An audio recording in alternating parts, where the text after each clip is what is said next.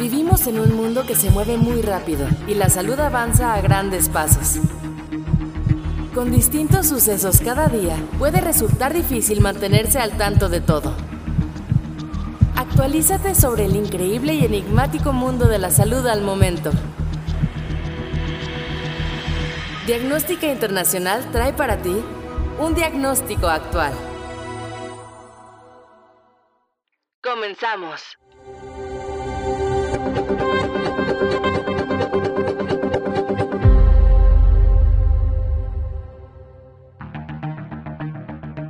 Desde el inicio de la pandemia de COVID-19, se ha buscado una solución a este problema que aqueja a toda la humanidad, y ante la ausencia de una cura definitiva, se tuvo que adoptar una nueva normalidad sacrificando muchos de los aspectos cotidianos de nuestra vida.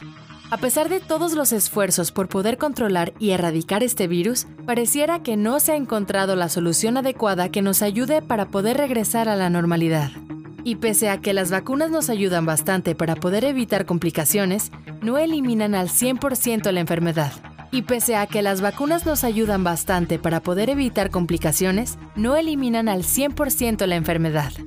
Desde un inicio, todas las farmacéuticas a nivel mundial hicieron una serie de experimentos con una gran cantidad de medicamentos ya existentes, para verificar cómo actuaban estos ante la presencia del virus SARS-CoV-2. A pesar de que varios mostraron resultados favorables in vitro, hoy en día sabemos que no tienen un efecto positivo definitivo en el combate de la infección.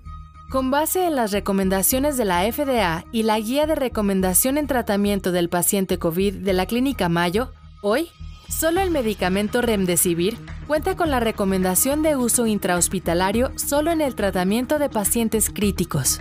Pero a pesar de que 50 países, incluidos Estados Unidos, Canadá, Japón, México y la Unión Europea, ya han aprobado este medicamento para uso con pacientes críticos, la OMS emitió un comunicado en noviembre de 2020 para desaconsejar su uso, debido a la falta de contundencia en los estudios clínicos de este medicamento. Cuando se experimenta dificultad para respirar o los síntomas empeoran, es necesario acudir con un especialista o dirigirse a una sala de emergencia antes de automedicarse con distintos fármacos. En México se ha vuelto muy popular el tratamiento precoz, compuesto por hidroxicloroquina, ivermectina y acitromicina, llamado comúnmente kit COVID pero estos medicamentos no tienen eficacia probada y están contraindicados por la OMS y las principales organizaciones de salud a nivel mundial. Pero, ¿existen medicamentos confiables contra esta enfermedad? ¿Y qué puedo hacer para evitar contagiarme o que mi cuadro se llegue a complicar? Yo soy David Martínez. Y yo soy Sofía Márquez. Recuerda darle seguir a nuestro podcast para que sepas cuándo subimos un nuevo diagnóstico actual. Comencemos por el principio. El pasado primero de octubre de 2021, las farmacéuticas Merck y su socio Richback Biotherapeutics publicaron los resultados de su estudio fase 3 de su nuevo medicamento Molnupiravir. Este estudio se adelantó debido a lo favorable de sus resultados, y el lunes 4 de octubre de 2021 se solicitó a la FDA su aprobación para uso emergente durante la pandemia. La empresa Ridgeback Biotherapeutics, una empresa joven fundada en 2016, se ha centrado en poder obtener un medicamento específico para combatir el virus del ébola y recientemente para combatir la pandemia de COVID-19. Tanto su CEO, Wendy Holman, como su director médico, Wendy Painter, cofundaron Ridgeback, pero estuvieron trabajando desde años antes en el desarrollo de Molnupiravir. Los trabajos alrededor de este fármaco comenzaron desde el año 2001 y en 2012 se buscó perfeccionarlo para poder combatir la epidemia de influenza. Desafortunadamente, en ese entonces no recibió un apoyo económico suficiente, a pesar de ser un antiviral de amplio espectro, eficaz para combatir el virus de la influenza, el SARS, el MERS y el reciente SARS-CoV-2. Este medicamento logró aprobar satisfactoriamente todos los estudios preclínicos y clínicos de fase 1, 2 y 3, dando como resultado un medicamento seguro, con efectos adversos mínimos y con un gran efecto terapéutico en pacientes ambulatorios, logrando erradicar en un 100% la carga viral en 5 días, con un tratamiento antiviral de 400 miligramos cada 12 horas. Sin embargo, En pacientes hospitalizados no se vieron beneficios tan contundentes.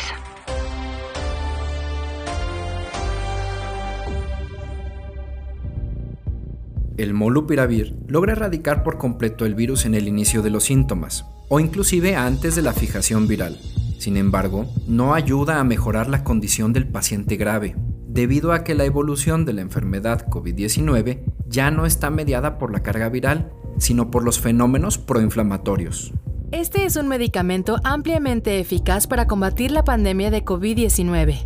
Esto si se emplea durante los primeros síntomas de la infección o inclusive si estuvo en contacto con un paciente positivo.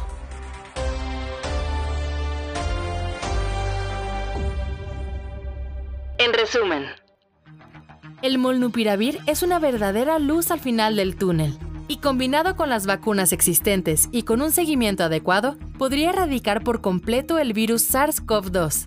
Esto si se emplea en una etapa inicial y si se logra diagnosticar de forma correcta la enfermedad.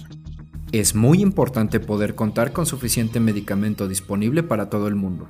Es por esto por lo que se está solicitando apoyo extraordinario por parte de la OMS para poder ayudar a que este producto pueda llegar a todo el mundo. Molnupiravir no es el único medicamento que se perfila como el adecuado para hacerle frente a este virus. En marzo de 2021, la farmacéutica Pfizer también se sumó a esta lucha con su medicamento PF 0732-1332, el cual concluyó sus estudios de fase 1 satisfactoriamente, demostrando ser un potente inhibidor de la proteasa viral. Este medicamento aún se encuentra concluyendo sus estudios de fase 2 y 3 y se perfila para que junto con molnupiravir sean el tratamiento ideal para dar el golpe definitivo a la pandemia. Esto fue todo por el programa de hoy. Yo soy David Martínez. Y yo, Sofía Márquez. Gracias por escucharnos. Hasta el próximo diagnóstico actual. El mundo de la salud al momento por Diagnóstica Internacional.